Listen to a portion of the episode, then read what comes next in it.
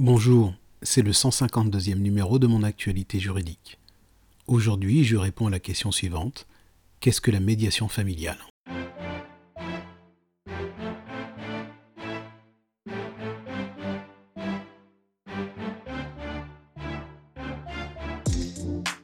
Dans le cadre d'une procédure de divorce, il est possible pour les époux, préalablement à la mise en route d'une quelconque procédure, et ce avant même de se rapprocher d'un avocat, eh bien il leur est possible de recourir à la médiation familiale.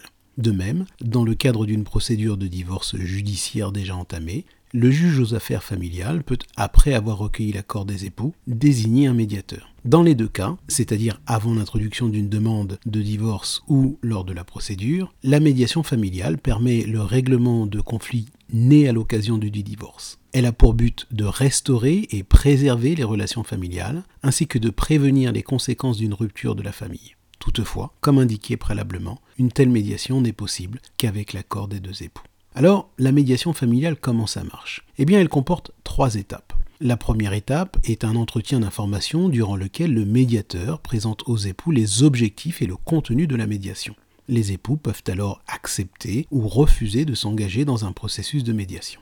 La deuxième étape est celle des entretiens de médiation familiale. Ces entretiens sont généralement d'une durée de 1h30 à 2h environ, et leur nombre varie selon la situation et les sujets que les époux souhaitent aborder. Enfin, la troisième étape intervient dans l'éventualité où les époux parviennent à un accord. Dans ce cas, ils pourront demander au juge de l'homologuer. Maintenant, voyons combien coûte la médiation familiale.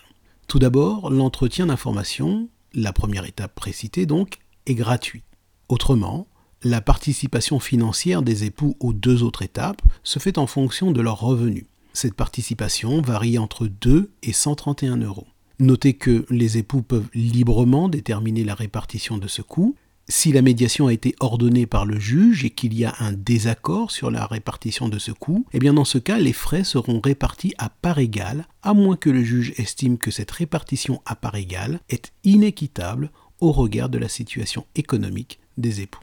Toujours au regard de la situation économique des époux, il est à noter que s'ils bénéficient de l'aide juridictionnelle, qu'elle soit totale ou partielle, la répartition des frais de médiation se fait à part égale entre eux et l'État supportera le coût pour l'époux qui bénéficie de l'aide juridictionnelle. C'est la fin de ce flash briefing. Merci de l'avoir écouté et merci de nous écouter avec tant de régularité. Passez une très bonne journée.